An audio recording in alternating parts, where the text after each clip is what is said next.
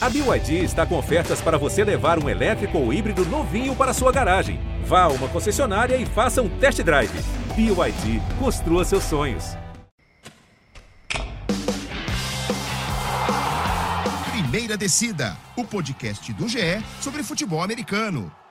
Alô, alô, fã de NFL, seja muito bem-vindo ao Primeira Descida, podcast oficial do GE. Globo, para falar sobre a melhor liga de futebol americano do mundo. Depois de um episódio, acho que até relativamente pesado na última semana, a gente vem com um clima muito mais leve para falar sobre a última semana da temporada regular, também atualizar o estado de saúde de Damar Hamlin, que é uma notícia muito importante para a temporada nesse momento e falar sobre os playoffs que começam nesse final de semana. Eu sou o Giba Pérez, apresentador do Primeira Descida, e já deixo aqui o um alerta para você. Vai nas redes sociais, vai lá no Twitter, segue o arroba pod1 numeral descida, Twitter oficial do Primeiro Descida, para ficar por dentro de tudo que a gente publica lá, dos nossos convidados para cada semana e também do melhor que acontece na NFL. Comigo aqui, minha parceira de apresentação voltou do, da, da folguinha de final de ano, tá tranquila. Clara Casé, seja muito bem-vinda novamente ao Primeira Descida. Valeu, Giba, valeu pessoal que tá ouvindo. É, um dia os dias de Patricinha tem que acabar. A gente tem que voltar a trabalhar, voltando direto para a primeira descida, mas voltando com boas notícias para essa temporada. E com os playoffs agora não batendo a porta. Agora eles já abriram a porta, entraram, sentaram no sofá e pediram um café. Exatamente, os playoffs chegaram. Tá acabando a temporada, hein? Faltam só mais umas 5, 6 semanas pela frente. A gente vai entrar naquele ato ruim. Mas, falando em ruim, né?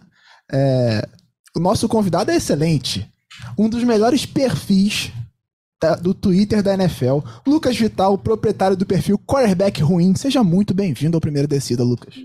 Muito obrigado, Bom dia, a gente está gravando de dia, então bom dia, pessoal. Muito obrigado, fiquei muito feliz com o convite. É, é um prazer estar por aqui, poder participar. E é, eu gosto muito de escolher os piores quarterbacks da, da semana. Eu vejo graça demais em assistir o pessoal saindo ruim no trabalho deles. Apesar de que no final das contas a gente sempre curte assistir o jogo no geral, é bom também olhar esse outro lado. Eu me divirto bastante já há mais ou menos três anos fazendo esse quadro. Pois é, eu adoro o perfil, diga-se de passagem, já me diverti muito com ele. E já que você gosta de eleger o, o QB ruim de cada semana, a gente trouxe você aqui no final da temporada regular para eleger quem foi o QB ruim da temporada. Quem você considera o QB ruim da temporada 2022-2023 da NFL, Lucas? foi o Matt Ryan. O Matt Ryan foi com certeza o QB ruim dessa temporada. Ele apareceu na página umas três vezes, ele foi bancado por dois caras diferentes, por dois técnicos diferentes. Eu nunca vi algo assim. Foi uma temporada inacreditável em, em quesito de QB ruim. Tudo que podia dar de errado aconteceu. É, e a expectativa em cima dele, pelo menos do meu lado, assim, era positiva. Eu achei que ele fosse conseguir é, entregar ainda um cara que foi MVP da NFL, já levou o Atlanta Falcons pro Super Bowl, perdeu daquela forma, né? Falando em Matt Ryan, eu lembro sempre do, do Cantadas, né? Cantadas com a foto do Matt Ryan de sutiã é um dos melhores momentos da NFL TT também. Quem não segue, siga o NFL Cantadas, que também faz um trabalho bem divertido nas redes sociais. Não, eu preciso dizer, é, para quem acompanha a nossa cobertura de futebol americano no GE. Globo, no início da temporada a gente fez uma matéria falando sobre os principais, as principais trocas né, entre jogadores, entre times, que poderiam fazer a diferença. Eu era contra botar Matt Ryan, mas Diva Pérez me convenceu dizendo não. MVP, ex-MVP, Atlanta Falcons não foi Super Bowl, agora o time do Colts, não sei o quê. É, gostaria de dizer que estava certa. É, sempre o, a base de uma boa amizade é você jogar a verdade na cara do amiguinho. É, exatamente. Mostra o quanto eu estou bem convicto nas minhas afirmações. É, trazendo uma atualização sobre o estado de saúde da Mar Hamlin, o safety do Buffalo Bills, para quem não acompanhou toda é, a reta final da temporada, o Hamlin sofreu uma parada cardíaca dentro de campo é, no jogo da penúltima semana entre Buffalo Bills e Cincinnati Bengals. Foi ressuscitado ainda no gramado do Paycor Stadium em Cincinnati, encaminhado para o hospital da Universidade de Cincinnati. Foi ressuscitado mais uma vez quando chegou lá e ficou internado em um estado crítico. É, as notícias são, são muito boas nesse sentido. Ele foi se recuperando, já saiu da respiração, foi liberado do hospital de Cincinnati e transferido de volta para Buffalo. É, respira por conta própria, está numa recuperação excelente. Então, as notícias são ótimas em relação ao Damar Henley. Ele está recuperado, ainda não está totalmente fora de risco, ainda está sob observação, mas a tendência é que ele seja liberado do hospital de Buffalo agora, nos próximos dias. E, então, deu tudo certo no fim das contas. Que bom que ele se recuperou e que a NFL também siga investigando exatamente o que aconteceu com ele, porque a gente tem, né, a, a, na semana passada a Dani Kowalski veio aqui e explicou qual era a principal teoria, que era a questão do, da pancada no peito, mas ainda não é um fato, precisa ser investigado, a NFL precisa investigar e trabalhar para que isso não se repita.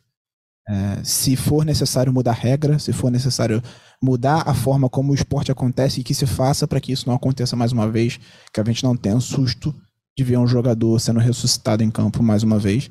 Claro, a gente está falando de uma coisa que acho que aconteceu a primeira vez em 100 anos de esporte, mas é, o esporte evolui, é, o físico dos jogadores evolui, a força é muito maior, a velocidade é muito maior, então a NFL precisa se adaptar para que isso não se repita.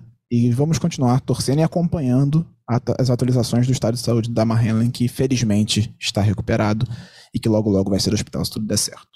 Não, é, com certeza. Acho que para quem não ouviu o episódio da semana passada, é, perdeu esse episódio, vale muito voltar. É, a Dani Kowalski, que foi a, a, a, nossa convidada, ela tem uma formação na área, ela explicou de uma forma, acho que mais é, simples possível o que poderia ter acontecido com o Hamlin. É, acho que foi um. Eu não estava aqui na semana passada, não participei do episódio, mas foi um momento extremamente assustador, assim.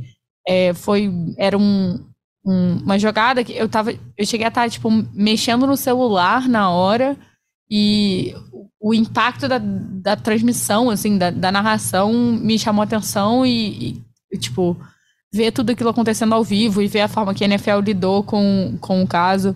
Mas eu acho que é, é, é isso que o Giba falou, assim. É, o mais importante é que ele tá bem, que ele tá saudável, se ele vai voltar a jogar, se vai existir uma carreira, é, não, não tem essa, essa preocupação nesse momento, o importante é a saúde dele. E que a gente, é, a gente, eu digo, até também a comunidade da NFL, mas é, os jogadores, a liga, os times, todo mundo que está envolvido nessa, nessa comunidade tem que cobrar a NFL por um, um protocolo, é, por uma investigação, nem que seja para dizer realmente foi uma fatalidade, né? É, assim como, como aconteceu com o Eriksen na, na Eurocopa, que existiu uma investigação muito forte e, e foi concluído que foi um, um, uma fatalidade, um, um, azar, que ainda bem que o Eriksen também está bem, jogou a Copa do Mundo. É, e a gente fica nessa torcida, né? Que o, o Hamlin se recupere e que a gente consiga, é, talvez até ver ele voltando a campo. É, ele já até assistiu o jogo disse que disparou todos os, os alarmes do hospital quando o, o Nihen Hines retornou do kickoff de abertura para touchdown. Falando em Nihen Hines, vamos falar sobre a semana 18 da NFL, não é mesmo, Lucas? Quem é o seu destaque positivo da semana 18? É o Nahin Hines, olha só. Eu adorei a transição, a transição ficou perfeita. Nahin Hines, justamente por toda, todo simbolismo, foi muito legal, estava assistindo pelo Red Zone, é, é, acompanhando ali todas as partidas ao mesmo tempo, né? E o jogo tinha acabado de começar, e aquela história, pô, como que os Bills vão reagir? Será que os Bills ainda estão é, psicologicamente pesados com toda a questão que aconteceu com o Damar Hamlin? E o primeiro lance foi o Nahin Himes é, retornando para touchdown, eu já coloquei lá no, no QB Ruim. Meu lance preferido da temporada, porque parecia um negócio meio místico, assim, meio. É, tava a cidade inteira de Buffalo correndo junto com o cara, praticamente, sabe? E depois ele ainda retornou outro, outro kickoff para touchdown, que foi muito legal também. E eu não acho que os Bills ter, talvez teriam ganho, mas ajudou bastante a colocar um jogo que estava um pouco mais próximo do que o esperado até aquele momento é, para lá, quando ele teve esses dois retornos para touchdown. Porque os Patriots fizeram uma partida é, é, boa ali nos primeiros três quartos, três quartos e meio, é, mas dois retornos para touchdown, dois erros tão grandes nos special teams foram um pouco demais. Então é, é, foi muito bom, foi muito legal assistir. Com certeza meu nome da, da semana, meu destaque vai ficar pro, pro Nahin Himes aí, que chegou em Buffalo no meio da temporada com uma troca pelos Colts, ótima troca. Pois é, o, o, o Bills trocou por ele no meio da temporada e o cara simplesmente é, no jogo final da temporada mostrou que valeu muito pela troca, né? O jogo, além de abrir o jogo com um touchdown, que colocou já a partida, sim, já pressionou o Patriots, né? Logo no, no, na primeira jogada do jogo, ele ainda, o segundo retorno valeu uma virada em cima do, do Patriots. O Patriots estava liderando o placar, ele faz o segundo retorno para touchdown e bota o Bills à frente, isso já no segundo tempo. Então, Um jogo que o, Bills precisava ganhar para questão de posicionamento nos playoffs, né? Já que não teve o jogo contra o Bengals, aí fica toda aquela questão. O Bengals estava ganhando do, do, Ravens com time reserva. Então tinha essa pressão em cima do Bills de ganhar para ficar ali com a segunda colocação na disputa dos playoffs da Conferência Americana. E o, e o Heinz foi crucial nessa vitória, eu diria. Clara, quem é o seu destaque positivo da semana 18? Meu destaque positivo dessa semana 18 vai para uma pessoa muito especial em meu coração, né? Vai, vai para o nosso queridíssimo Doug Peterson e o Jacksonville Jaguars, que foi, eu acho que a maior grata surpresa dessa temporada da NFL, assim. É, a gente colocava o Jaguars como um time que poderia evoluir, é, falava muito sobre essa questão do, do Trevor Lawrence, agora ter uma comissão técnica, ter um, um um técnico é, que estava disposto a é, desenvolver ele. E a gente viu isso, né? Com as dores do, do crescimento que deram resultado. Até a semana 10, os Jaguars estavam 3 e 7.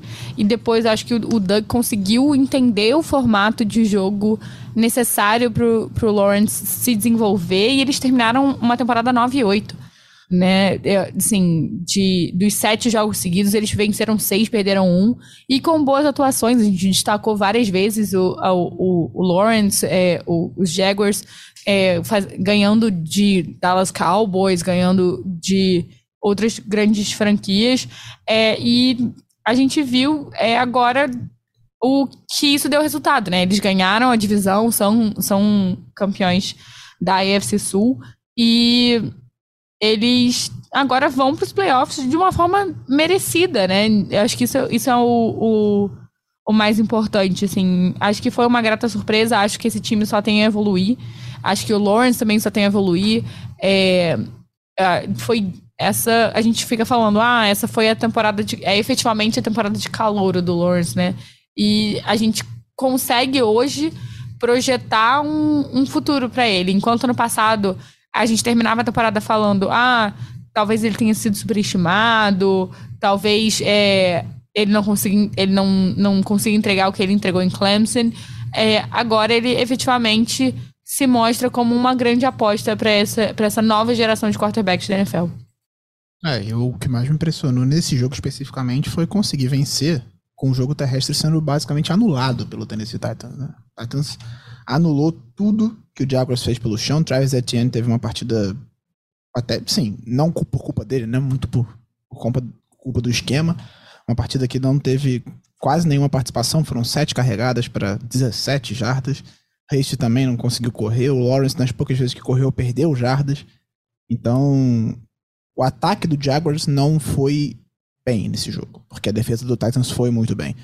Mas aí a defesa foi lá e apareceu para resolver numa jogada até um pouquinho questionável, né? Rolou aquela treta de foi, foi fumble, não foi fumble, enfim. É, eu acho que para mim ficou muito no limite, então eu aceito qualquer coisa que a arbitragem tenha marcado ali que se mantenha a marcação de campo. Não troque.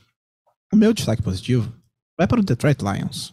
O Lions não está nos playoffs, a gente não vai mais ver jogos do Lions nessa temporada, mas o Lions foi um time muito digno jogando em Green Bay contra o Packers, venceu, eliminou o rival, que se vencesse estaria nos playoffs depois de uma arrancada espetacular na reta final da temporada.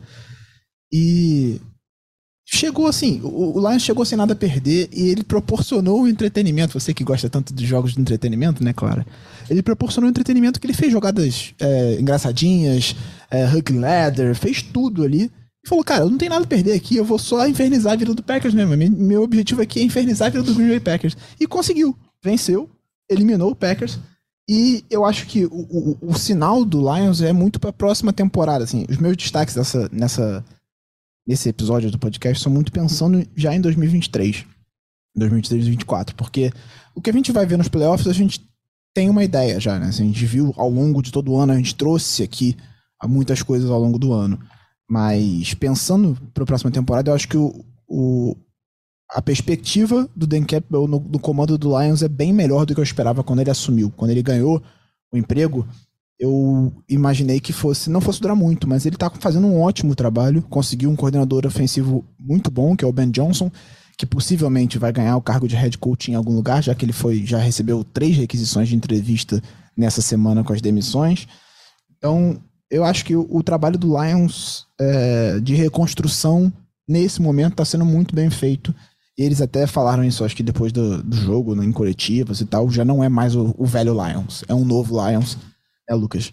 É um, um time que mostra uma identidade, uma gana e uma vontade de mudar em relação a uma franquia que está acostumada a perder, né? Eu amo os Lions. Eu amo Dan Campbell. Eu acho ele é, um dos melhores. Não, não é bem um dos melhores técnicos, mas ele é uma das, das personalidades mais divertidas que tem na NFL para você acompanhar. É, é, ele deu aquela entrevista no meio do jogo, naquele ponto, se não me engano, o jogo ainda estava 9 a 6 para Green Bay, alguma coisa assim, e perguntaram para ele qual era a motivação do time para jogar aquela partida, já que eles não podiam entrar nos playoffs. Ele falou: a gente não pode entrar, mas a gente não quer que eles entrem. E essa é a energia que eu quero sentir nesses duelos de divisão, sabe? Porque é, a NFL é uma liga muito, muito legal e eu, óbvio, amo, mas eu sinto que às vezes falta um pouco desse, dessa rivalidade entre alguns times divisionais que acabam passando tanto tempo um time sendo ruim, outro time sendo muito bom, e sentir que o cara realmente tá, não, a gente não vai para os playoffs, mas tanto faz. O nosso Super Bowl hoje é acabar com as chances dos Packers. Foi muito divertido. Eu gostei muito, eu gosto muito do que eles estão fazendo em Detroit. É uma pena lá que o coordenador ofensivo provavelmente vai virar head coach, bom para ele, mas porque o ataque era muito divertido, foi muito divertido nessa última temporada. Só, mas eu espero que a cultura continue ali. O, o Dan Campbell é a, é a cultura para mim dos Lions e eu gosto bastante de acompanhar as partidas deles. Sim, foi um dos ataques mais divertidos de se assistir nessa temporada, na minha opinião.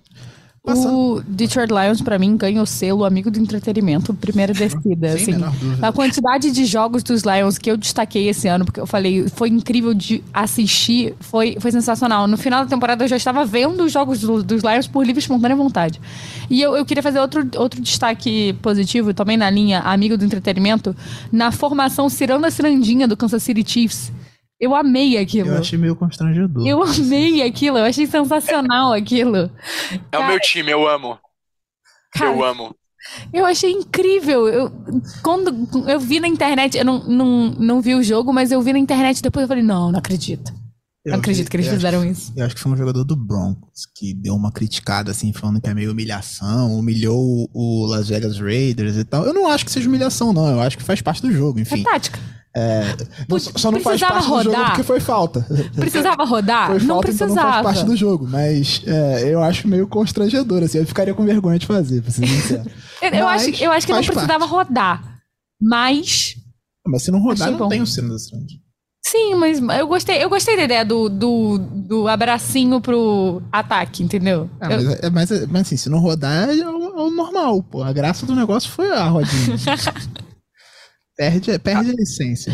A tristeza é que aquela jogada acabou sendo. voltou por falta, porque tinha sido touchdown. Ia, ia ter sido a cereja em cima do bolo aquilo realmente ter sido um touchdown. Uma tristeza que teve falta. Exatamente. Foi uma. uma pra quem não viu, procura que deve ter em algum lugar. No, no Twitter já no, tem. No highlight deve ter, enfim. Se procurar, a gente acha o vídeo do, da ciranda cirandinha do, do Kansas City Chiefs. Eu ficaria com vergonha de fazer, sendo jogador, tá? Mas Lucas, trazendo agora o seu destaque negativo da semana 18. Quem que você viu e falou, meu Deus, o que está acontecendo aqui?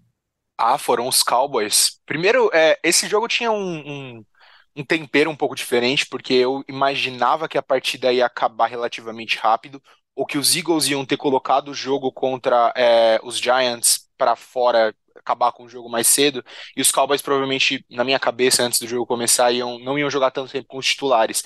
Mas eles jogaram com os titulares bastante dessa partida, e mesmo assim, é, o Dak Prescott jogou o jogo inteiro. E mesmo assim, os Commanders deram um, um bom coro ali, 26 a 6. Dak Prescott continua tendo problemas com interceptações, é, é, principalmente perto da sua própria endzone ou perto da própria endzone do, do adversário. Então, em situações ou que o outro time fica numa situação de campo muito boa, ou que você tira pontos do placar do seu próprio time. É, o Sam Howell, o calor, se eu não me engano, de terceira rodada, teve um jogo muito bom. Ele é, foi 11 de 19 e ele acabou tendo uma interceptação, mas deu um, um, ânimo um pouco diferente assistir ele ali do que o Heineken ou o Carson Wentz do lado dos Commanders. E eu esperava que os Cowboys, como um time que quer se colocar na posição de ser um contender nos playoffs da NFC, aparecessem com mais força para falar: olha, nós fizemos a nossa parte, a gente não conseguiu ganhar ali a divisão porque os Eagles ganharam o jogo contra os Giants, mas nós fizemos a nossa parte. Eu não senti que eles fizeram a parte deles, foram só seis pontos contra uma defesa que, ok, é boa, mas foi exposta em outras partidas da temporada. E, num geral, isso levantaria, se eu fosse torcedor dos Cowboys e para quem gosta do time, uma bandeira vermelha ali de como isso pode vir a acontecer nos playoffs, porque a gente sabe que nos playoffs é, esses, esses erros são cada vez mais puníveis, né? Então eu foi o meu destaque negativo da semana foi os, foram os Cowboys e fico bastante preocupado com como vai ser o, o, o a pós-temporada deles, sendo um time que acredita que eles podem chegar ali ao Super Bowl ou pelo menos na final de conferência da NFC. É, eu, eu fiquei meio chocado, assim. Eu, eu tava acompanhando no Red Zone, vendo, vendo tudo, né? Mas assim, quando eu vi o placar com atenção, falei, cara, o que que tá acontecendo com o Dallas Cowboys, cara? É um time que não me passa confiança. Eu não consigo ver o Cowboys e falar, tipo, é, vai, vai jogar agora o wildcard contra o Tampa Bay Buccaneers. Eu não consigo ter a menor certeza, por pior que o Buccaneers tenha sido na temporada, que o Cowboys vai ganhar esse jogo. Eu... Porque além de ser em Tampa, né? Tampa foi campeão da divisão e o Dallas entrou como wildcard. Cara, você não, não consegue ser consistente ao ponto de ver assim, ah, não, enfrentando um time pior, o Dallas Cowboys vai ganhar. Não, ele é, é, enfrenta um time pior. O Buccaneers hoje é um time pior do que o Dallas. Mas eu não vou ficar nem um pouco surpreso se o Tampa Bay ganhar. Porque é um time absolutamente inconstante na temporada. É, eu acho, eu acho que Dallas caiu de produção durante a temporada, né? E eu acho que isso também passa, de certa forma, pela, pelas mãos do deck. Eu acho que o deck não entregou o que a gente estava esperando. Foram 15 interceptações na temporada. Ele liderou a NFL em interceptações e levando em consideração que ele perdeu uns dois a três jogos machucados, ah, três a quatro os jogos machucados, ele teve mais uma interceptação por jogo, né? Então é uma, uma estatística meio, meio assustadora que é claro que a gente fala muito sobre a defesa do Dallas Cowboys que segurou muitos jogos, mas é, você não, você não consegue se manter em um, um time desequilibrado, né? Até, até o final dos playoffs. Eu acho que o maior segredo para os playoffs, para um time avançar, é ele ser o mais equilibrado possível. É tanto a defesa funcionar, quanto os times especiais, quanto o, o ataque, né? É, raramente um time que é baseado em uma figura, né, seja ela defensiva ou ofensiva, consegue avançar é, longe o suficiente. E a gente vê outros exemplos é, positivos disso, né? O São Francisco 49ers conseguiu se manter, apesar de três quarterbacks na temporada, conseguiu se manter num nível altíssimo. Por quê? Porque tem um, um time inteiro equilibrado que, quando falta a figura do quarterback, não faz tanta falta. Né? Mas quando você, quando você depende muito de um jogador, é, como eu acho que o Dallas depende da sua defesa e no ataque depende de uma boa atuação do deck, é, faz falta. E eu acho que é isso que o Giva falou, assim, é um, é um jogo que, para mim, é o jogo que tá mais em aberto do, dessa primeira rodada dos playoffs. É, só para trazer direitinho a estatística, foram 12 jogos do Dak Prescott com 15 interceptações. Ele só não foi interceptado em dois jogos da temporada, que foi contra o Detroit Lions na semana 7 e contra o Minnesota Vikings na semana 11. Então, o deck realmente numa temporada muito ruim, muito abaixo do que se espera de um quarterback que já chegou a ser até o mais bem pago da NFL, né? Foi batido rápido, mas chegou a ser o mais bem pago. Clara, qual o seu destaque negativo? Meu destaque negativo vai pro grande cavalo de Troia dessa temporada, né? Assim, aquela cara que nadou, nadou, nadou, mas no fim morreu na praia, que foi o New York Jets. A gente tinha boas expectativas da temporada para uma constante evolução, mas o Jets passou por problemas de quarterback, passou por problemas no time. E eu acho que a estatística que mais me chama atenção é que na semana é, 12, os Jets estavam 7-4 na temporada. E era um time que a gente considerava para pegar é, vaga de wildcard. Era um time que ainda estava na, na na cola da divisão, apesar do, do Bills já terem é, tomado um pouco de frente. E o, o Jets termina na semana 17 com uma estatística de 7-10. Né? Você tem é, seis derrotas seguidas. Um time que parece que completamente desandou. Existia uma, uma discussão de levar o, o, o técnico do, do Jets como o técnico do ano né, pelo trabalho que ele vinha desenvolvendo no time e, e só desandou, assim. E aí eu acho que é o que você falou no, sobre é, projetar a próxima temporada questiona muito o torcedor, assim, é, qual é o Jets da próxima temporada? O Jets até a semana 10? Quem é o QB do Jets na próxima é, temporada? É, sem, sem, sem, eu tô, não tô entrando nem nessa discussão, assim, pensando que talvez se faça um, um esforço para draftar um QB e, e, comece esse processo do zero mais uma vez, né? Eu acho que o Jets é um, é um, dos times que a gente mais viu ao longo dos últimos anos refazer esse processo de tentar desenvolver um QB de novo. É, mas, assim, qual é o, o Jets que a gente vai encontrar? É o Jets que jogou até a semana 10, que por mais que você falasse, é, ah, teve quatro derrotas. Ok, teve quatro derrotas, mas tava jogando bem, tava tendo um jogo, um jogo é, interessante, assim. Ou então é, é o Jets das seis, das seis derrotas seguidas, sem quarterback e um, um, caos no time, né? E sem contar que o, o, Jets protagonizou um dos piores jogos dessa semana da, da NFL, né? É, o time jogou contra o Dolphins, é, adversário direto na divisão, só que perdeu por 11 a 6. É, é aquele jogo que cura até insônia. Eu não sei como é que isso não foi um, um scoregami, sinceramente. 11 a 6 é um placar que... Inexplicável. É, sobre o Jets, eu acho que a situação do QB foi muito mal conduzida. Toda, assim, de barrar o Wilson, desbarrar e barrar de novo, enfim, aí depois falar que ainda tem chance. Cara, como é que você vai falar isso pra um QB que no segundo ano já foi barrado duas vezes pelo Mike White e pelo Joe Flacco, sabe? É, então não, não dá para eu acho que a, toda a situação foi muito mal conduzida. Abraça o cara e vai com ele. Deu errado na temporada, beleza, vamos ver como é que vai ser na próxima. Acho sim que o Zé Wilson tava jogando mal, mas não, não dá pra você abortar completamente no meio da temporada. É, aí eu acho que o Jets vai ter que recomeçar esse processo e, e aí volta tudo do zero, enfim. Acho que essa situação do QB foi muito mal conduzida por, por toda a comissão técnica. E isso acabou pesando nessa reta final de temporada. Acho que o Jets entrou.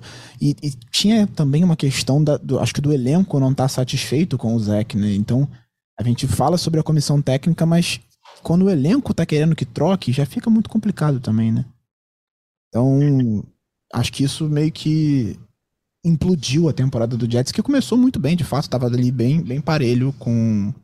Tava bem parelho com, com Bills e, e Patriots e Dolphins, todo mundo muito embolado naquela divisão e agora, enfim, na reta final o Jets entrou em colapso, né, Lucas?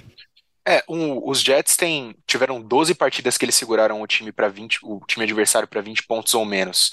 12 partidas é bastante coisa. Então, se o ataque tivesse sido efetivo na média, era capaz de, dessas duas eles terem ganho, sei lá, 10, porque vai ter um jogo ou outro que você vai estar jogando uma, contra uma defesa muito boa também. E eu acho que o momento que acabou a temporada dos Jets foi quando perguntaram numa partida que a defesa tinha jogado muito bem, eles perderam, eu não lembro que jogo foi. Perguntaram pro Zach Wilson se ele o ataque sentia que eles tinham decepcionado a defesa, e ele falou não. Tipo, na coletiva de imprensa, a resposta dele foi não, só não. E pega mal, né? É, também teve outros pontos, teve a lesão do Bruce Hall, que tava jogando muito bem, mas, pô, quarterback, o time teve um jogo horrendo no ataque, a defesa jogou a partida da vida, aí o quarterback falou, não, não acho que a gente decepcionou eles, não. E ali foi meio que onde foi tudo por água abaixo, na minha opinião, porque é, tu perde a, a, liderança do quarterback, é muito fácil de perder o vestiário. É, pois é, é acho que assume, até quando não é tua culpa, assume a culpa, né? Você é o quarterback tudo é sua culpa. Não adianta. A defesa, você deu 85 pontos, a culpa é do quarterback. Pronto, acabou. Assume a culpa sempre. Não tem, não tem erro. É, passando agora para os jogos de destaque da semana, a gente vai destacar aqui três jogos e a gente encerra a temporada regular e passa a falar dos playoffs, né? Então, Lucas, qual jogo você destacou assim que te chamou a atenção por algum motivo, qualquer que seja? Ah, foi Lions e. Eh, minto, perdão. Foi é, Seahawks e Rams. Eu tinha bastante expectativa para esse jogo. Eu achava que se algum time ia deslizar numa partida que não podia semana passada, seriam os Seahawks é, contra os Rams, por duelo divisional e tudo mais, e porque eu achava que o Baker Mayfield tinha pelo que jogar nessa partida, por um emprego ano que vem. E a partida foi muito, muito mais próxima do que eu achei que elas do que ela deveria ter sido, considerando que os Rams têm todas as lesões e mais um pouco, e os Seahawks estavam ali é, é, numa situação que eles precisavam ganhar para para ir para os playoffs, acabou indo para a prorrogação. É, muitos, muitos lances polêmicos. Teve um, um é, uma falta que falaram que na verdade não foi falta ali no Dino Smith quando ele estava correndo com a bola. E foi um jogo muito. Não foi bem divertido, mas foi competitivo. Você sentiu uma atmosfera diferente, uma atmosfera um pouco mais de. A gente precisa de qualquer forma ganhar esse jogo. Aí o kicker dos, dos, dos Seahawks errou o chute para terminar o tempo é, normal, foi para prorrogação. O Quandre Diggs teve uma interceptação, ele apontou para o Bob Wagner na, na sideline. O Bob Wagner, que hoje joga nos, nos Rams e era do Seahawks. É, ele tava em campo, ele interceptou e apontou pro Bob Wagner, foi muito engraçado. Foi um jogo muito, muito divertido e competitivo de se acompanhar. Achei que foi muito, muito bom. É, foi um jogo quente entre dois rivais de divisão, né? A gente gosta de ver isso. Teve, teve mais ou menos isso também em Ravens e Bengals essa semana, que o Ravens botou o time reserva e tal. Essa, essa questão do, da rivalidade é bem interessante. E você, Clara, qual jogo você destacou nessa semana? Eu destaquei a vitória do São Francisco 49ers contra o Arizona Cardinals. É claro que era um jogo meio de chutar cachorro morto, né? Já que o 49 estava 4 e 12 né, na, na temporada antes de, de entrar. Foi um time que não, não engrenou nessa temporada. O Kyler Murray não entregou é, o que poderia ter entregado. Mas eu destaquei esse jogo muito mais pelo mérito do 49ers, que é um time que fechou a temporada 13 e 4, que é um time que é, chegou a ter chances de fechar como primeira é, melhor campanha da NFC e é hoje um dos times que mais me coloca medo nesses playoffs. É, eu acho que é, muito provavelmente é, quem, quem quiser ganhar a, a, a NFC é, vai ter que passar pelos 49ers e vai ser uma, uma batalha muito dura. Eu acho que todos os méritos, como eu falei no, no comentário anterior, para um time que teve três quarterbacks que é, viu tudo dar errado, né? Você, você bota uma expectativa gigante no Trey Lance, dá errado. Aí você fala, não, tudo bem. O Garópolo faz o feijão, o feijão com arroz suficiente pra gente chegar lá, dá errado. E, e você vai com um quarterback calouro, que foi a última escolha do, do draft geral, e um cara que, cara, o pai e a mãe foram ver o Tom Brady e acabaram vendo ele. É, eu adoro essa história.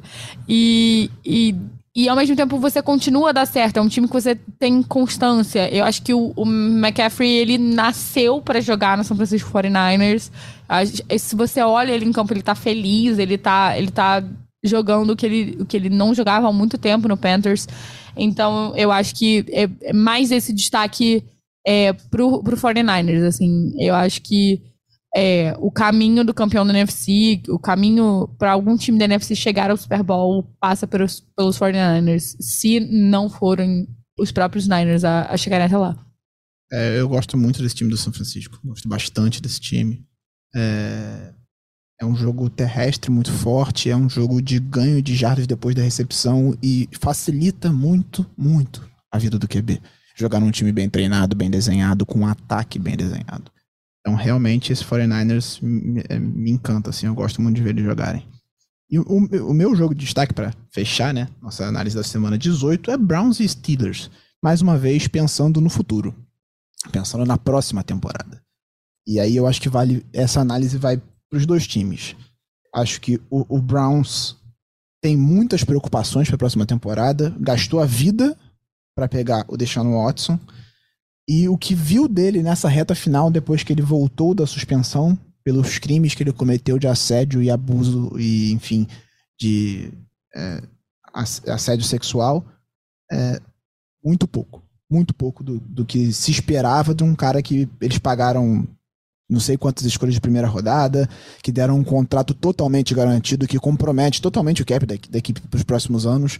O Watson vai ter que jogar muito melhor se o Browns quiser ter alguma coisa, alguma perspectiva de, de ir para os playoffs e disputar com os principais times nas próximas temporadas. Tudo bem que quando ele assume, o time já está meio entregue, porque tinha pouquíssimas chances de ir para os playoffs. Mas o Steelers estava na mesma condição e quase foi, bateu na trave, foi por muito pouco. E pensando pelo outro lado, o lado dos Steelers, eu acho que a perspectiva é ótima. Você tem o Kenny Pickett que assume no meio da temporada como calouro e faz boas partidas, depois, principalmente depois da bye week. Ele começa a errar um pouco menos, ser um pouco mais seguro. E aí trazer alguns aspectos para o jogo dele, a improvisação, a, acho que principalmente a tranquilidade ele quer apresentar dentro de campo para fazer o jogo acontecer. Contra o Ravens ele foi decisivo na vitória. E você tem o George Pickens jogando muita bola.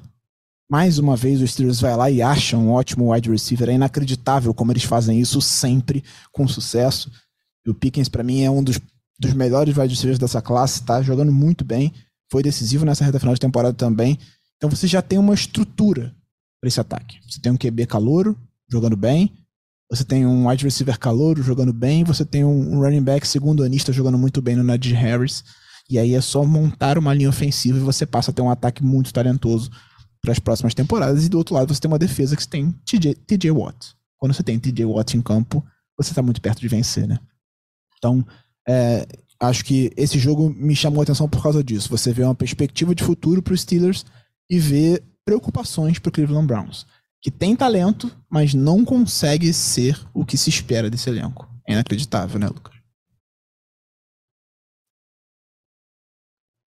Não, com certeza. É, e os Browns têm muitos problemas no time. Quando você começa a dar uma olhada ali no, no, no personnel deles, no depth chart deles, eles têm bastante problema nesse time. E é, meio que acreditar que você tem um quarterback considerado acima da média, como Deshaun Watson era antes de tudo que aconteceu acontecer, e a resolver todos os seus problemas e não vão. Os Browns demitiram o coordenador defensivo lá, o, o Joe Woods, e existem que, é, é, perguntas até sobre o próprio Stefanski, que é o, o, o, técnico lá, sobre se ele vai continuar muito tempo na franquia. É, é, é uma, não parece ser uma situação muito, muito agradável em Cleveland. E em contrapartida, é, Pittsburgh, eu gostei muito do que eu vi do Kenny Pickett nos últimos, nas últimas semanas. É, ele mostrou um pouco mais daquilo que ele fazia em Pittsburgh, a Universidade de Pittsburgh, é, antes dele ser draftado. E é, lembrete de termos um pouco de paciência com esses quarterbacks calouros ou segundanistas que eles demoram um pouquinho para achar o, o ritmo deles dentro dessas, é, desses ataques da NFL que são um ritmo completamente diferente do college, mas quando o cara tem talento, ele é inteligente, ele consegue é, trans, é, traduzir isso e eu gostei bastante do que eu vi do, do Kenny Pickett nesses últimos, nesses últimos últimas duas, três semanas assim. Então, encerramos aqui nossa análise da semana 18, né? Acabou a temporada regular. Agora é a hora do vamos ver. Agora é playoffs. Agora Ganhou, é tá dentro. ninguém. Ganhou, tá dentro. Perdeu, está fora, vai para casa. Vai assistir do sofá a reta final da temporada. Hum, temos seis jogos essa semana, mais dois times de folga, 14 times restam vivos. Os outros todos foram embora, estão eliminados e já começam as demissões de técnico, reformulações e pensamento nos playoffs, mas vamos falar de quem está vivo ainda, né? Começando na ordem cronológica das coisas, porque serão dois jogos no sábado, três jogos no domingo e um jogo na segunda-feira, abrindo os playoffs da NFL na temporada 2022-2023, teremos simplesmente São Francisco 49ers contra Seattle Seahawks às seis e meia da tarde do próximo sábado, dia 14. Estamos falando só de uma das maiores rivalidades da NFL, né? Estamos falando de dois rivais de, de divisão, dois times que têm uma, uma, uma certa não vou dizer ódio, porque eu acho ódio muito pesado, mas tem essa, essa gana de vencer e temos um time que varreu o outro nessa temporada. 49ers ganhou os dois confrontos entre eles na temporada regular. Lucas, o que você espera para esse jogo entre Seahawks e 49ers? Tentando ser o mínimo de é, é, pessimista possível para o torcedor do Seahawks, eu espero uma vitória fácil dos 49ers. É, é, no fim das contas, é, os, os 49ers sempre, desde que o, o Kyle Shanahan entrou, a gente sempre foca bastante em como o ataque deles é, é, produtivo, mas na maioria dos anos eles tiveram defesas muito boas também. Eu, óbvio, considero essa a melhor defesa da NFL, mas além de considerar essa a melhor defesa da NFL, eu acho que é, os Seahawks não tem como explorar as poucas coisas que os 49ers não fazem tão bem. As vezes que os 49ers foram mais expostos em, em, nos jogos foram de maneiras que eu não sinto que hoje o ataque do Seahawks consegue ir lá explorar aquilo bem e fazer daquele jogo algo, algo diferenciado. É, a gente sabe bem a importância do Kenneth Walker, o, o calor, o running back, para esse ataque do Seahawks, que dá esse ritmo ao ataque. E a defesa dos 49ers é muito boa contra o jogo corrido, porque eles conseguem parar é, o jogo corrido com poucos jogadores perto da linha de scrimmage. Então eles têm mais vantagem contra o jogo aéreo e mesmo assim tem o Fred Warner, que é o melhor linebacker da NFL, na minha opinião, ali para ajudar junto com um melhor personnel defensivo da liga, na minha opinião. Então é, é eu não consigo ver como o ataque dos Seahawks pode atacar a defesa dos, dos 49ers, e por isso o ataque dos 49ers vai ter muita chance de, de ir contra uma defesa que não é boa dos Seahawks. Eles têm alguns nomes que jogaram bem, como o Tariq Woolen, que, que foi muito bem, principalmente na primeira metade da temporada, o calouro cornerback, mas o meio da defesa, tanto no sentido de linebackers quanto no sentido de interior da linha defensiva, é muito fraco. E a gente sabe bem que os 49ers gostam de é, jardas depois da recepção e correr com a bola. E você precisa de uns linebackers um pouco melhores para conseguir parar algumas dessas coisas, sabe? Então, é, eu não acho que é um matchup favorável para Seattle e eu espero que São Francisco consiga é, é, tomar conta do jogo de uma maneira mais, mais tranquila. Óbvio, é, rival de divisão, não sei se vai ser um massacre, mas eu acho que em nenhum momento vai parecer um jogo que Seattle tem muitas chances de colocar medo nos 49ers, por mais que seja um jogo um resultado próximo, eu acho que vai ser São Francisco na frente desde sempre e só fazendo aquela gerência ali da, do resultado. É, eu, eu também acho que o 49ers é bem favorito, mas eu tá tentando trazer um contraponto que eu acho que pode ser crucial, pode, pode pesar um pouco no jogo. A gente já viu é, o Purdy jogando contra o Seahawks e ele conseguiu conduzir o time a uma vitória em Seattle. Mas é a primeira vez que ele vai jogar contra o time que já enfrentou ele. E isso faz muita diferença. Eu, eu digo isso é, lembrando do, do, ano de calor do Lamar. O Lamar assume o Ravens numa situação terrível, o time estava com a campanha negativa. Ele ganha seis dos sete jogos para a reta final da temporada, coloca o time nos playoffs. Só que na rodada de wildcard enfrenta o Chargers, que ele tinha vencido na semana 14. E o Chargers anula o ataque do Ravens consegue limitar muito o que o Lamar fazia bem naquela época. Então eu acho que isso pode ser alguma coisa que vai fazer diferença. A gente está falando de um cara que é calouro, que foi a última escolha do draft, e que apesar de estar jogando muito bem, ele ainda é um calouro. Ele não vai deixar de ser um calouro, né? E a, a pressão dos playoffs também, né? Porque é, cara, deve ser uma coisa inimaginável você ser a última escolha do draft, por mais que é, exista aquele pensamento, uma vez que você tá na liga, não faz, não faz diferença. É, o cara sabe do, desse peso. Ele, na hora que ele estiver entrando em campo, na hora do vestiário, aquilo também pesa para ele, assim, no sentido de, cara, eu, eu fui a última escolha do draft, eu era o terceiro reserva, o segundo reserva, né? É, eu tô jogando meu primeiro jogo de playoffs de uma forma completamente inesperada. Então, é, eu acho que é, é, é algo que também possa é, contar é, negativamente para os 49ers, né? A pressão psicológica em cima do, do, do Purdy. Mas eu acho, se eu tivesse que apostar para esse jogo, eu, eu, diria que seria uma vitória dos 49ers, sim. Mas eu acho que vai ser algo muito disputado, parelho, parelho exatamente. Por tudo isso, assim, pela, por ser o primeiro jogo de playoffs dele, por ser uma rivalidade de divisão, pelo Seattle chegar com um pensamento muito de se provar, de mostrar que eles são sim dignos de estarem nos playoffs, apesar de tudo que se acreditava antes da temporada. Então eu acho que vai ser um, um jogão nessa, nessa, nesses playoffs. E não perder três vezes pro rival na mesma temporada, né? Ninguém quer fazer isso. Então eu acho que o Seahawks vai dar trabalho sim, mas o 49ers é o favorito. Acho que o palpite de todo mundo então é 49ers, não? Palpite sim. 49ers. Beleza. 49ers. Então, ainda no sábado, temos Jacksonville Jaguars contra Los Angeles Chargers em Jacksonville às 10h15, Clara Casé. O que esperar desse jogo entre Jaguars e Chargers? Sono, mentira. É, mas acho que vai ser um, um, jogo bem interessante. São dois times com ataques muito velozes, né? Quarterbacks muito, muito explosivos dois. É, eu, eu sou uma grande entusiasta do jeito que o Justin Herbert joga. É, eu gosto muito desse time do Chargers, que tá sofrendo muito com lesões esse ano, mas que eu acho. Sempre, né? eu, eu acho que é sempre, é sempre aquele time que eu tô aguardando ansiosamente engrenar e, e, e dar muito trabalho na NFL. É, mas é, é, o que a gente falou, né? O Jaguars também vem com uma, uma é, esperança. Acho que é um jogo que tá muito em aberto. É, eu colocaria. Eu coloco algumas vantagens, né? Eu acho que o, o, o Jacksonville tem a vantagem de jogar em casa, que é uma grande vantagem na NFL. Tem a vantagem de ter o, o, Doug, que é um técnico muito ousado, que pode acabar quebrando o, o ritmo de jogo do, do Chargers. Mas, ao mesmo tempo, é, o Chargers tem um quarterback mais experiente, que é o, o Herbert, é, comparado ao, ao Trevor Lawrence. É um quarterback que pode sim fazer a diferença na, num, num drive decisivo. É, então, eu acho que vai ser um jogo muito interessante de ver.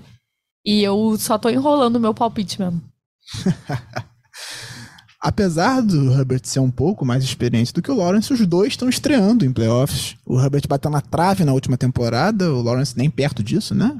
Teve a pior campanha da NFL na última temporada, como calor, e, e agora os dois vão se enfrentar nos playoffs, a primeira vez de ambos na fase decisiva da NFL.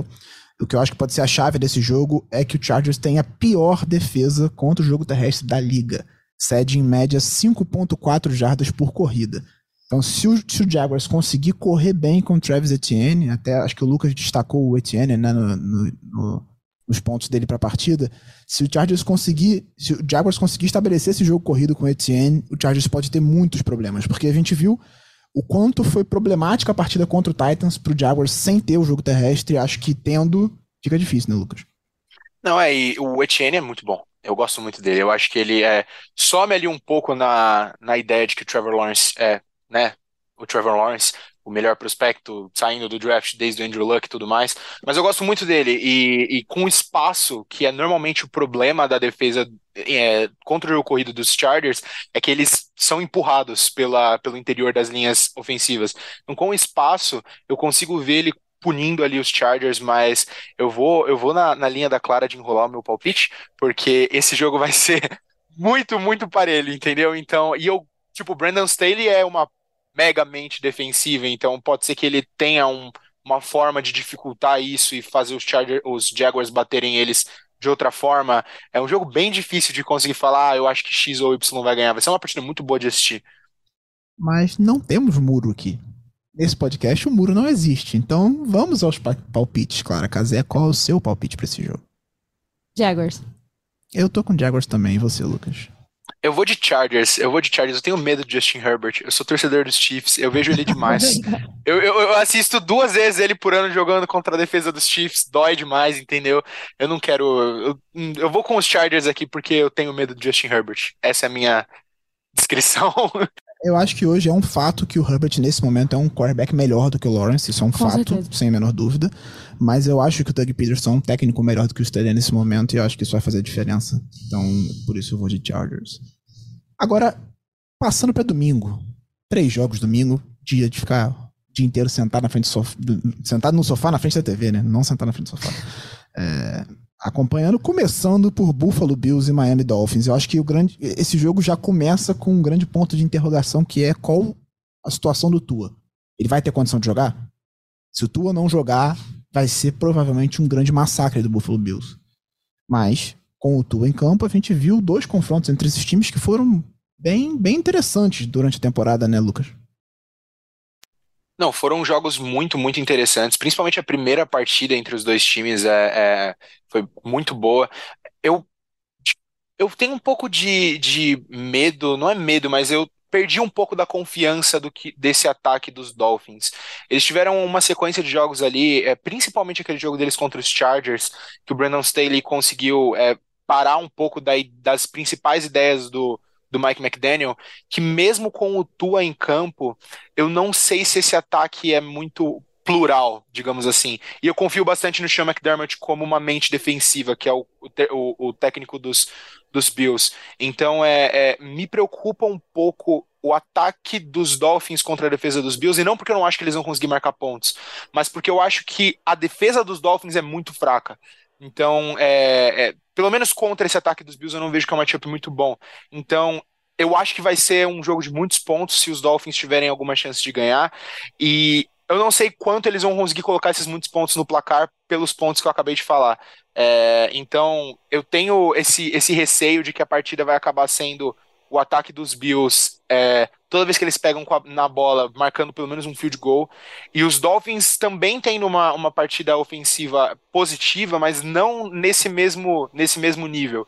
Eu acho que esse é uma, uma coisa de se prestar bastante atenção. Um dos meus comentários sobre o Tua no Twitter é que eu gosto muito do Tua, mas eu sinto que ele confia demais no que o, o Stanley fala, ou Stanley não, perdão, no que o Mike McDaniel fala que deveria estar aberto. Então, no desenho da jogada, falar, ah, esse cara aqui provavelmente vai estar aberto. E o Tua lança a bola ali, independente se do que aconteceu depois do snap, porque ele confia muito no esquema.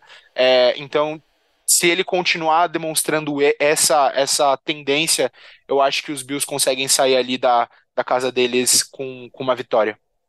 É, o que eu acho que pode ser a chave pro, pro Bills nesse jogo é defender melhor o jogo corrido. Porque eles venceram no último jogo, um jogo bem apertado, né? O confronto entre eles foi muito apertado em Buffalo na, na reta final da temporada, foi 31 a 28, se eu não me engano.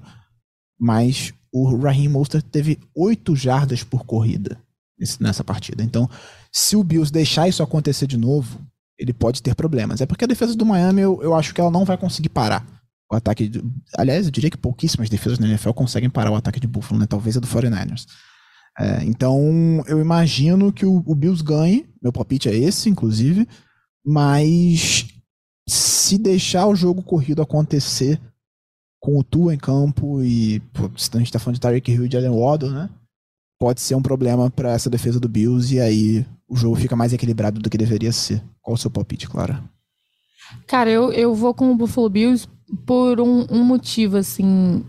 Eu acho que a aura do time tá tá conspirando esse ano, assim, desde, desde o início da temporada, desde quando a gente falava, até mesmo o momento que o Josh Allen caiu de produção, eu acho que o time ainda se reergueu. É, eu acho que tem a questão é, do jogar pelo Hamlin também. Eu acho que isso afeta muito. Acho que a NFL é uma liga muito psicológica e no, nos playoffs isso dobra. Eu acho que a mentalidade de um time também pesa muito dentro de campo. E eu acho que, que esse ano o, o Bills vai estar tá com essa moral, assim.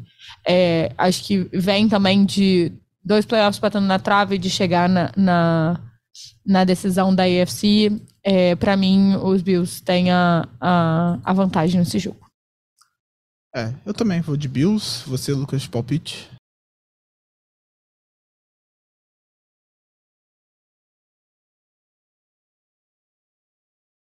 É, não, eu vou de Bills também. E assim como eu disse que eu tenho medo do Justin Herbert, eu também tenho medo do Josh Allen. Então, é, tem todos os outros motivos, mas esse é o principal. Eu tenho medo do Josh Allen. Beleza. Ainda no domingo, seis e meia da tarde, Minnesota Vikings contra New York Giants.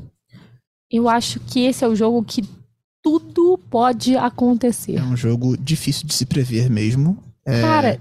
E é um. Assim, eu, eu, meu destaque, eu fiz um ponto só de destaque para essa partida, que é quem conseguir parar ou o Sacon ou Justin Jefferson tá mais perto de vencer. Com certeza. Você acha isso, Clara? Eu acho, acho que são as, as duas principais armas do, do, dos dois times. Eu acho que o Vikings tem a, a vantagem de ter um quarterback melhor, que é o caso do, do Kirk Cousins. É, ele tem se saído melhor do que o, o Daniel Jones, é, e a gente ainda não sabe nem se o, Daniel Jones efetivamente vai jogar nessa essa partida.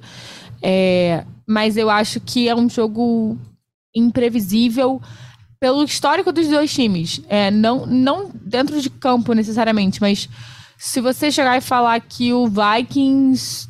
Cara, o Kirk Cousins lançou quatro interceptações o Giants conseguiu um retorno para touchdown e, sei lá, caiu uma pipa em campo, eu vou acreditar.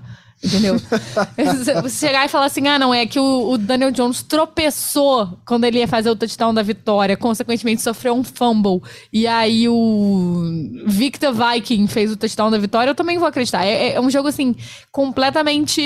É imprevisível que eu espero qualquer coisa. Acho que eles tiveram um duelo é, disputado na última vez que eles se enfrentaram nessa temporada, né? O, o, Vikings venceram por 27 a 24.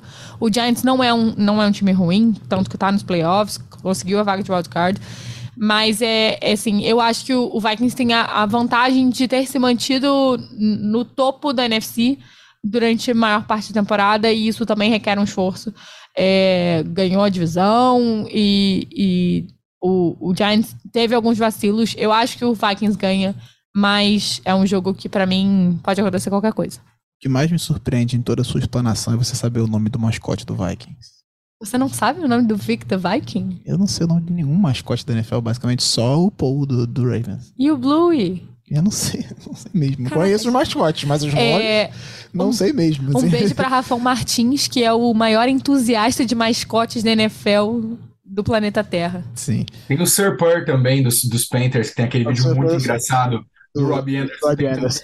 o nome do, do mascote muito bom. Aquele Não, ele fala porque que tem um urso ali, o cara, cara, é uma pantera. é muito bom. E o seu palpite, Lucas? Quem você acha que ganha esse jogo? Eu acho que é, os Vikings têm uma vantagem da secundária de, de Nova York não ter ninguém para marcar o Justin Jefferson. E os Vikings têm outra vantagem de que esse jogo vai acontecer de tarde nos Estados Unidos. E o Kirk Cousins gosta de jogar de tarde, entendeu? Porque se fosse um jogo à noite, eu ia falar, não, Kirk Cousins, horário nobre ali de noite, não vai dar certo. Mas os Vikings têm essa vantagem aí de que o jogo vai acontecer de tarde. Então o Kirk Cousins se sente um pouquinho melhor sentindo o sol bater na pele dele. E aí eu acho que vai dar Vikings, mas principalmente pelo fato de que o Justin Jefferson é inacreditável de bom. É, eu acho. É, a Clara citou o confronto entre eles na temporada regular, que foi 27 a 24 pro Vikings. O, o Justin Jefferson teve 133 jardas e um touchdown. E, do outro lado, o Saquon Barkley teve 84 jardas. Então a gente tá falando de uma partida excelente de um wide receiver e uma partida ok de um running back. Ele não chegou a 100 jardas, assim. 6 por carregada? 6 por carregada. Mas não foi uma partida excelente do Saquon Barkley por outro lado, foi uma excelente do Justin Jefferson. Eu acho que o Daniel Jones não, não se não jogar aí dificulta totalmente a situação, mas é, é, é, muito difícil prever esse jogo. Eu vou de Vikings única e exclusivamente por estar jogando em casa, mas eu não vou ficar nem um pouco surpreso se o Vikings perder essa partida, assim, sinceramente. Eu também não, não é algo que me surpreende, mas eu acho que é, esse ponto que o Lucas levantou de Kirk Cousins jogando em casa e voltando à tarde e voltando para casa para jantar, bater aquela sopinha de senhor idoso que ele gosta. Porque o Kirk Cousins, na verdade, ele é um jovem idoso que não é. gosta de, de, de, dormir tarde. Dormir tarde, não gosta de trabalhar à noite. Fazer o jogo acabar mais rápido Exatamente. Noite, né? ah, ele, ele vai chegar em casa, vai vencer friozinho, aquele friozinho gostoso em Minneapolis. Cafezinho, uh, chegar em casa, quente. chocolate quente, sopinha, é naná. É isso. É, então eu vou, eu vou de Vikings também, somos os três de Vikings, mas novamente não seria uma surpresa se o Giants ganhar. Fechando domingo, o meu jogo do sofrimento, eu vou sofrer. Vocês dois têm o time de folga nessa primeira rodada de wildcard. Eu não, eu vou passar raiva. Vou me estressar, perdendo os três anos de vida a cada jogada. Então provavelmente vou terminar o jogo Foi morto. Foi bom te conhecer. Vou terminar o jogo morto, provavelmente. Fechando, Domingo, 10 e 15, Cincinnati Bengals contra Baltimore Ravens. E assim como eu falei para Miami, esse jogo começa com um grande ponto de interrogação que é: Lamar Jackson joga ou não? Se Lamar jogar, temos um jogo. Se Lamar não jogar, vitória para mim fácil do Cincinnati Bengals com sobras assim. Muita gente citando essa partida agora da, da semana 18 em que o Ravens poupou alguns titulares e teve alguns momentos assim de até algum equilíbrio, mas para mim foi um jogo até ruim do Joe Burrow. Ele perdeu algumas oportunidades de acabar com a partida, assim. Ele errou alguns passos que ele não costuma errar. E falando de playoff, na casa dele, um jogo de, sabe, de prime time, né? O último jogo de domingo, todo mundo assistindo. Não imagino que isso vá se repetir. Ele não, o Burrow não vai perder a chance que ele perdeu nessa partida de domingo. Então, a, a chance de termos um jogo parelho passa pelo Lamar Jackson ter condições decentes de jogar. E aí eu não tô falando de jogar baleado sem conseguir se mexer direito. O Lamar demanda movimentação, corrida. O estilo de jogo dele demanda isso. Se ele não tiver condições, considerando que ele está mais de um mês sem treinar, vai ser muito difícil do Ravens ganhar esse jogo. É, por mais que a defesa esteja jogando bem, conseguindo é, limitar os pontos dos adversários, é a terceira defesa que menos cedeu pontos na temporada, em média, atrás só de São Francisco e Buffalo. Foram 18 pontos em média. Até esse último final de semana tinha média de 12 pontos por partida, né? Nos últimos 6, 7 jogos. Então, a, eu acredito que a defesa do Ravens vai dar chances ao ataque de ganhar o jogo. Mas, sem o Lamar, o ataque não vai aproveitar elas. O que, que você acha, Lucas? Eu concordo. É, eu colocando, tentando te deixar um pouco feliz aqui, colocando em pauta que o Lamar pode jogar, eu não. Não, não é que eu não confio, o ataque dos Bengals é o que é. É um ataque que é ou muito explosivo ou um pouco moroso. A gente viu isso em alguns pontos dessa temporada, o ataque demorar um pouco para para pegar no tranco em algumas partidas e teve até ali nas primeiras semanas uns momentos onde não não, não começou tão bem. E por que, que eu levanto isso? É, no jogo, nesse último jogo contra o, os, os Ravens, foram 27 pontos, mas não foram 27 pontos assim de uma vez. É, os, como você citou, teve um momento ali que o, o, os Ravens estavam na partida e contra os Patriots a mesma coisa. Eles fizeram 22 pontos e meio que ficaram ali é, então eu acho que existe uma janela de oportunidade para Baltimore vencer esse jogo.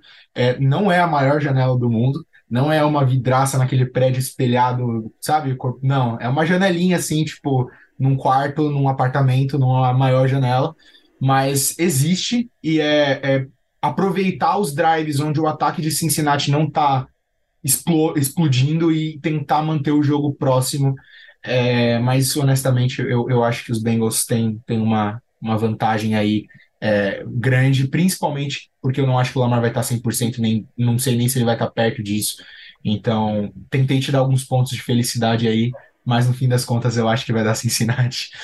É, o, o, o Ravens não teve nessa temporada em nenhum momento é, Dobbins, Lamar, Andrews e Stanley sem limitações jogando. Isso não aconteceu em nenhum momento nessa temporada. Então a gente não sabe como será esse ataque com esses caras em campo. E o Ravens nunca teve nada. Nunca antes, nunca aconteceu de ter esses caras e o Bateman juntos. Isso nunca. Eles nunca entraram em campo juntos. Todos os cinco. Então, esse ataque do Ravens ele fica no campo da imaginação nesse momento. A gente não sabe o que esperar. É, o que eu acho que o Ravens pode explorar bem é jogo com Tyrants, a gente viu funcionando muito bem esse final de semana. O, sem o Andrews, né? O Andrews não jogou. E o Isaiah Like ele teve o jogo da vida contra o Bengals nesse último final de semana. Então, se o Ravens conseguir é, deixar o Andrews em, em, matchups favoráveis e explorar isso no ataque aéreo e o Dobbins é, causar estrago pelo chão, pode ser um problema sim para a defesa do, do Cincinnati. E a defesa do Ravens ela foi montada pensando em parar o Cincinnati Bengals. Foi por isso que o Ravens foi lá e gastou uma bala no Marcus Williams. Foi por isso que o Ravens foi lá e, e, e draftou o Kyle Hamilton. Investiu pesado para que não para que não se repita o que aconteceu na última temporada de ser humilhado duas vezes pelo Cincinnati Bengals com bolas em profundidade. Então, acho que a defesa vai manter o jogo vivo e aí vai depender do que o ataque vai conseguir fazer. Claro, qual o seu palpite? É, eu, eu, tô, eu tô numa distância curta do Giba aqui, então eu vou dizer mentira. É, eu acho que. Eu acho que. É, primeiro de tudo é interessante, né? Essa coincidência de, das duas equipes jogarem na última semana play, da temporada regular e, e serem o primeiro jogo dos playoffs. Eu, eu gosto quando acontecem essas, essas coincidências do destino, mas eu acho que o Bengals avança. É, trazendo uma estatística, é, isso aconteceu 16 vezes na história da NFL e foram oito vitórias e oito derrotas pro time que ganhou o, o jogo da temporada regular. Agora será o verdadeiro desempate. Será o desempate na história da NFL. É, tem, tem esperança, esperança, esperança. É, tem 50% de chance de ganhar e 50% de chance de perder. Tem duas opções, ou ganhar ou perder. Então é 50% de chance. É. é... eu tenho obrigação moral de apostar no Ravens, então eu aposto no Ravens. Por último, último jogo da rodada de wildcard, Tampa Bay Buccaneers contra Dallas Cowboys na segunda-feira, às 10h15, em Tampa. É, a gente tem um, um, um, mantra aqui no podcast, Lucas, que é já cansamos de duvidar de Tom Brady. Então, Clara Casé, você já cansou de duvidar do Tom Brady, né? Eu já cansei há muito tempo. É, assim, é, eu, a gente uma vez fez uma matéria de opinião, né, aqui no GE, que a, o, o, título era é, canção, Cansei de Duvidar de Tom Brady. É, e, cara, eu não, não vou cometer. Antes de mais nada, eu não vou cometer a atrocidade clubística de apostar em Dallas Cowboys. em segundo lugar, eu não vou cometer a atrocidade de fã de NFL de duvidar de Tom Brady. Então, assim, para mim esse jogo, acho que é, como, como a gente falou ao, ao decorrer do episódio, vai ser um jogo extremamente disputado. É um jogo que tá em aberto. É, você tem o, o time do Dallas com uma forte defesa é, jogando contra o time do, dos Bucks que tem um ataque que às vezes dá uma capengada. Acho que passa muito, a, uma vitória do Bucks passa muito por um bom dia do Tom Brady. É, mas eu, eu torço. Acho que torço é a melhor palavra para uma, pra uma vitória de Tampa Bay Buccaneers. É, mas, ao mesmo tempo, contudo, entretanto, todavia, é, Dallas passando, existe uma possibilidade né? Se a gente pensar que nenhum outro não campeão de divisão é, vença seu jogo, existe uma possibilidade de um Eagles Dallas em, nos playoffs em janeiro. É, em Filadélfia, eu acho que isso seria um cenário de guerra civil na NFC Leste. Mas seria muito legal, assim, de, de assistir. É, pela, até pelo que o Lucas falou, né? Sobre essas, essas rivalidades de divisão que às vezes não tem o, não tem o peso necessário. E Rose Dallas tem, tem o grande peso mais do que necessário, né? É, mas eu, eu acho que da Bucks. É, eles se enfrentaram na temporada regular, na abertura da temporada regular, inclusive. Vitória do Tampa Bay Buccaneers por 19 a 3 Jogo que o Dak Prescott se machucou, o Cooper Rush entrou, enfim. Foi jogo, todo... jogo do. Não, não foi jogo do Banner, né? Falei besteira. Não, não, o jogo do Banner foi Rams e Bills. Confundi. É. Então foi um jogo que foi atípico, né? Pelas circunstâncias de ter o QB se machucando, enfim. Mas, e, e que mudou muita coisa ao longo desse, desses, dessas últimas semanas, né? O, o Bucks piorou muito, teve algumas lesões importantes, teve alguns retornos de lesão, inclusive. Ryan Jensen foi ativado última, é, nas, nas, últimas semanas e pode jogar. Isso faz muita diferença na linha ofensiva de, de Tampa Bay. É, meu palpite é que o Buccaneers vai, vai vencer esse jogo. E você, Lucas? Eu vou de Bucks também. A gente tinha falado sobre a, os problemas de interceptação do deck. E uh, eu queria apostar nos Cowboys, só que aquilo que vocês falaram sobre não apostar contra o Tom Brady, eu já não apostaria contra o Tom Brady em cenários normais apostar contra o Tom Brady quando o outro quarterback vai dar ainda mais chances para o Tom Brady fazer alguma coisa no ataque, é, é uma cereja em cima do bolo de ter perdido para ele tanto quando ele estava lá em New England. Então, é, eu vou de, de Tampa também. Então, encerramos aqui nossa análise tanto da semana 18 quanto da projeção do wildcard. Mas antes de encerrar o podcast, temos o nosso tradicional quadro Two Minute Warning, que a gente faz cinco perguntas diretas para o nosso convidado para que vocês conheçam ele melhor e possam acompanhar o conteúdo dele nas redes sociais. Depois ele vai fazer o merchan dele aqui. Então, começando o Two Minute Warning com o Lucas Vital, proprietário do QB Ruim. Lucas, qual o seu jogador favorito na NFL? Essa é a pergunta mais fácil que eu já fiz na minha vida. é o Patrick Mahomes, é o Patrick Mahomes. Cê, não precisa nem explicar, né? Vamos... ele, é, ele, é o quarterback bom. exato. Ele, é, o exato. extremo ele é oposto de todo o meu trabalho. Extremo oposto do perfil.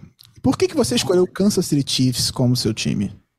A abertura da temporada, se eu não me engano, foi 18 e 19.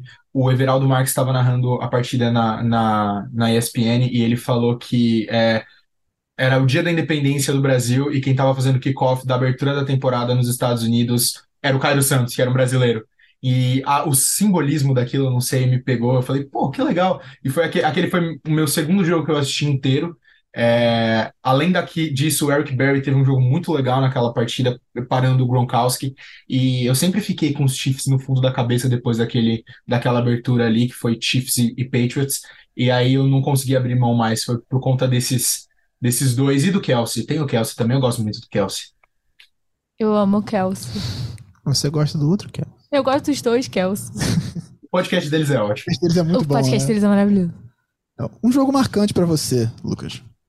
Foi aquele playoffs que, se eu não me engano, foi no Divisional Round, é Chiefs versus Texans, que os Chiefs é, começaram perdendo, acho que de 24 a 0, 17. Né? Um número bem grande a zero, e aí o Mahomes fez mágica e foi naquela, naquela corrida ali que os Chiefs venceram o Super Bowl na segunda temporada do Mahomes. Aquele jogo foi muito icônico para mim. É, muito ali eu senti que o time realmente podia vencer o Super Bowl. Então aquele é o jogo que eu mais gosto. De vez em quando eu vou lá, não tenho nada para fazer, assisto highlights dele no YouTube, é mó legal. Eu não gosto de lembrar desses playoffs. Enfim. é, se você pudesse ter qualquer jogador em atividade no seu time, qual seria ele? O Nick Bolsa. Nick Bolsa, ele é muito bom, e eu tenho pedido outro Edge em Kansas City faz muito tempo, então é, é o Nick Bolsa. Eu acho, eu acho muito legal quando a gente. A, a maior resposta que a gente tem nessa pergunta é Patrick Mahomes, né? E aí, quando a pessoa já tem um Patrick Mahomes, é tipo assim: o que, que você pode pedir, que querido? você quer? O que você quer? Não tem muito o que pedir, né? Verdade, eu não tinha pensado nisso. Se você pudesse mudar o resultado de um jogo na história da NFL, qual seria ele, Lucas? Primeiro playoff do Mahomes, AFC Championship Game, final de conferência, D Ford, offside, Kansas City perde ali pro Tom Brady. Eu, tinha, eu tenho certeza que a gente venceria o Super Bowl aquele ano. Então, esse jogo é a minha, o meu pesadelo, ele fica na minha cabeça para sempre. Alugou um triplex na minha cabeça, digamos assim. Então, eu, eu mudaria o resultado dessa partida. O jogo que impediu a reedição de um dos melhores jogos da história da NFL, que é Rams e, e- e Chiefs. Naquele ano foi 54 a 51 pro Los Angeles Rams. Foi um excelente jogo. Eu queria muito que o Super Bowl fosse esse de novo. Que era pra me assistir mais uma partidaça, mas o Patriots foi lá e estragou.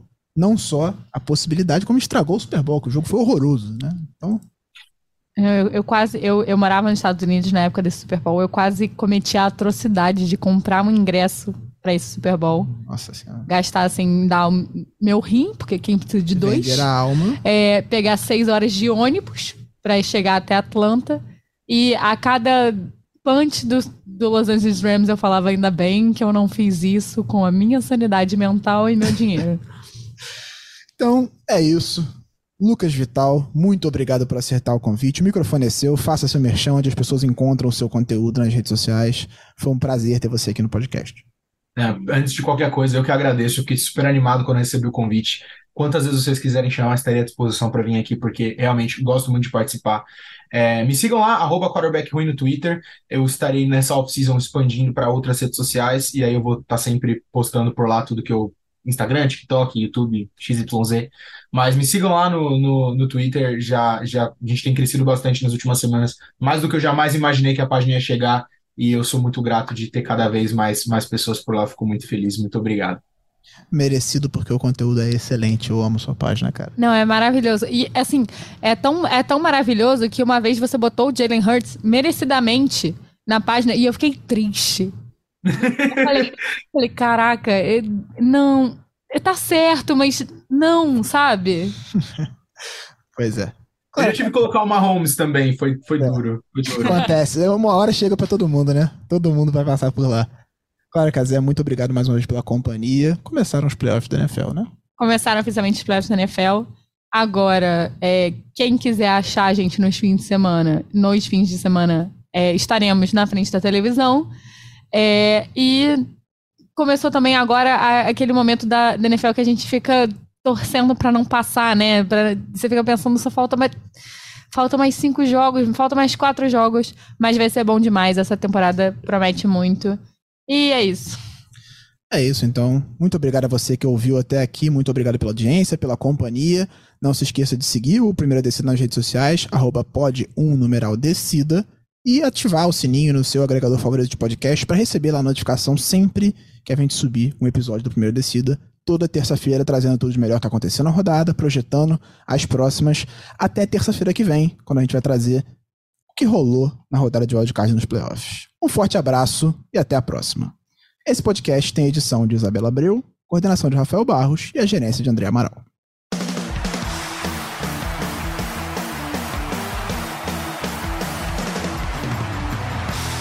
Primeira descida.